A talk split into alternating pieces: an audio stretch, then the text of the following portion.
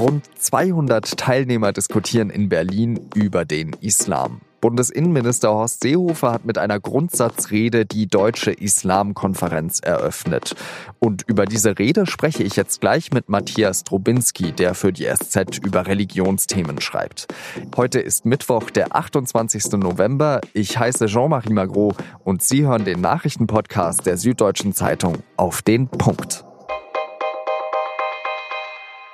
Im März ist Horst Seehofer Bundesinnenminister geworden. Und gleich in seinem ersten Interview hat er einen Satz gesagt, dem ihm noch heute sehr viele Menschen übel nehmen. Der Islam gehört nicht zu Deutschland. Viele Muslime fühlen sich dadurch ausgegrenzt. An diesem Mittwoch eröffnet Seehofer die vierte deutsche Islamkonferenz. Eine Konferenz, die noch Wolfgang Schäuble im Jahr 2006 initiiert hat. Es geht dabei um den Dialog von und mit Muslimen, wie der Islam in Deutschland aussehen könnte. Seehofer versucht sich versöhnlich zu geben. Muslime gehören zu Deutschland.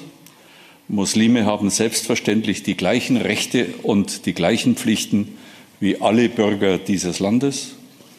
Und daran kann es wohl keinen vernünftigen Zweifel geben. Es ist Seehofers erste Islamkonferenz als Innenminister und er hat sie gleich neu zusammengesetzt. Anders als Seehofers Vorgänger will er neben großen, eher konservativen Dachverbänden auch liberale Theologen und Wissenschaftler zu Wort kommen lassen. Die Deutsche Islamkonferenz hat sich in den vergangenen vier Jahren stark auf die islamischen Dachverbände konzentriert. Das war auch in Ordnung. Säkulare, laizistische und liberale Muslime in Deutschland fühlen sich allerdings genauso betroffen, meine Damen und Herren, von Fragen wie die Wahrnehmung der Muslime und des Islams in unserer Gesellschaft.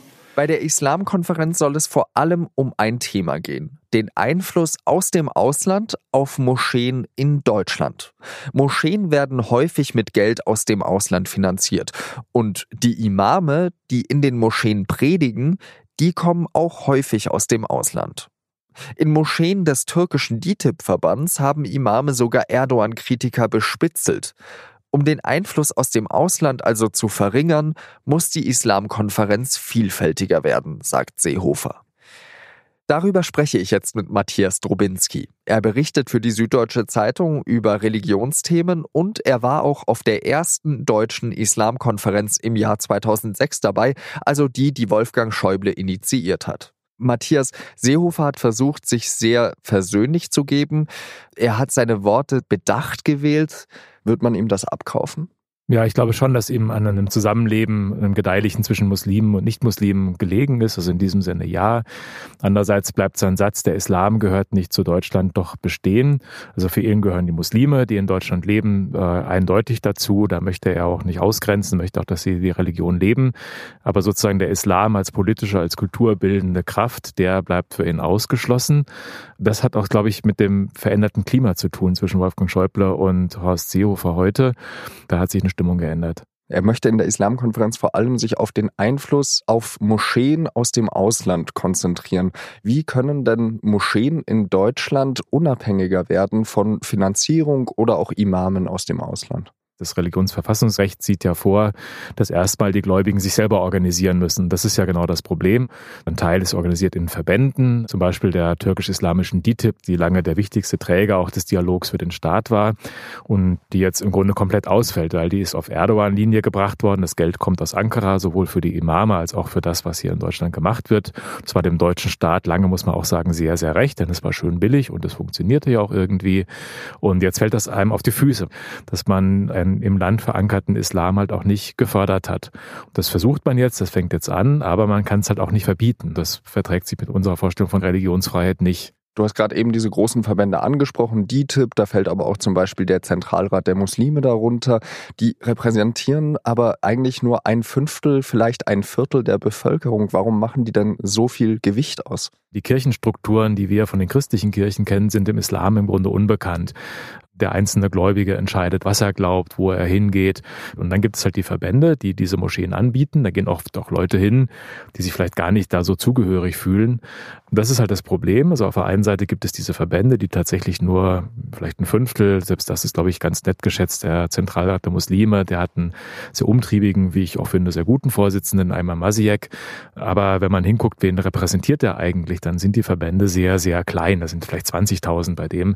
Andererseits gibt es keine anderen Strukturen. Es gibt jetzt einen Bund der liberalen Muslime. Die säkularen Muslime haben sich äh, kurz vor der Islamkonferenz vereinigt und sind mit einer gemeinsamen Erklärung in die Öffentlichkeit getreten. Das sind aber, wenn man genau hinguckt, noch weniger. Das sind Einzelpersonen. Und wenn man fragt, wer von denen betreibt eine Moschee, da hört es schnell auf. Dann ist es sehr ranatisch bei den säkularen Muslimen. Aber wer sonst? Warum können die sich dann nicht auf einen gemeinsamen Dachverband zum Beispiel einigen? Ist das so wie bei Das Leben des Brian, die jüdische Volksfront gegen die Volksfront von Judäa? Oder wie, wie stellt man sich das vor? Leider ziemlich genau so. also ist jetzt ein bisschen gemein, aber tatsächlich hat es den Versuch gegeben. Also 2006, vor zwölf Jahren, hat sich der Koordinierungsrat der Muslime gebildet. Also die vier Dachverbände haben gesagt, wenn wir uns vereinen, sind wir doch zumindest so ein Ansprechpartner für den Staat.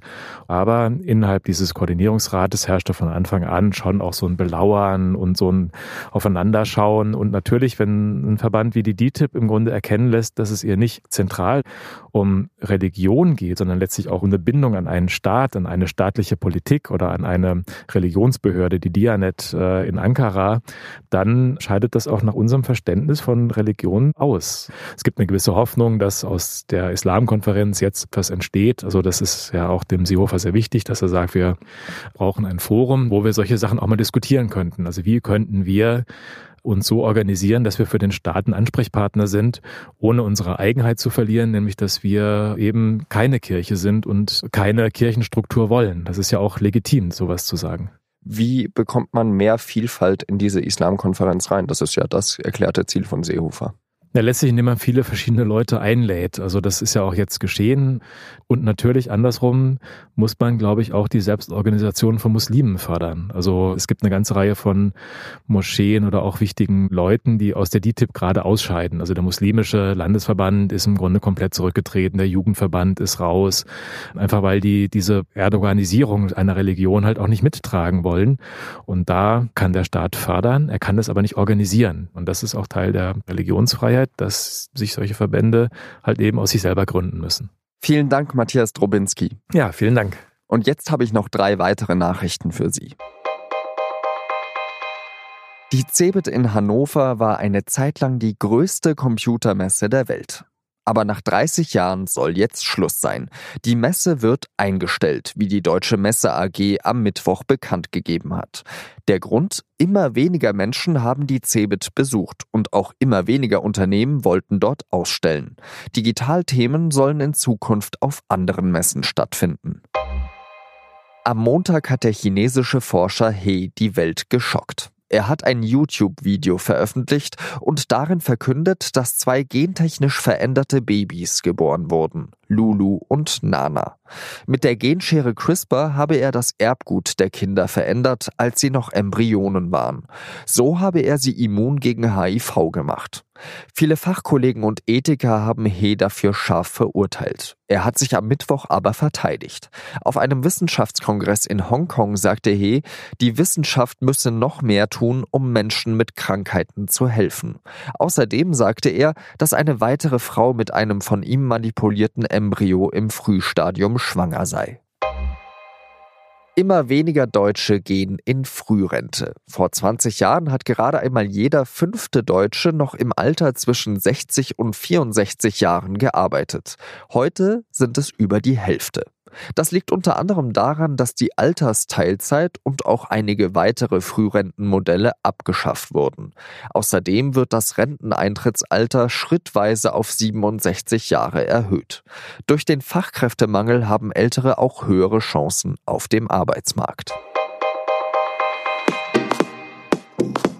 Das war der SZ Nachrichten Podcast auf den Punkt. Redaktionsschluss war 16 Uhr. Ich habe gleich den nächsten Hörtipp für Sie. In unserem wöchentlichen SZ Podcast Das Thema geht es um einen Einsatz im Kongo. Zwei UN-Ermittler werden ermordet. Die Regierung behauptet, es sei das Werk von Rebellen. Dokumente aber zeigen, vermutlich stecken Geheimdienst und Armee dahinter und die Vereinten Nationen wissen Bescheid. Vielen Dank fürs Zuhören und adieu.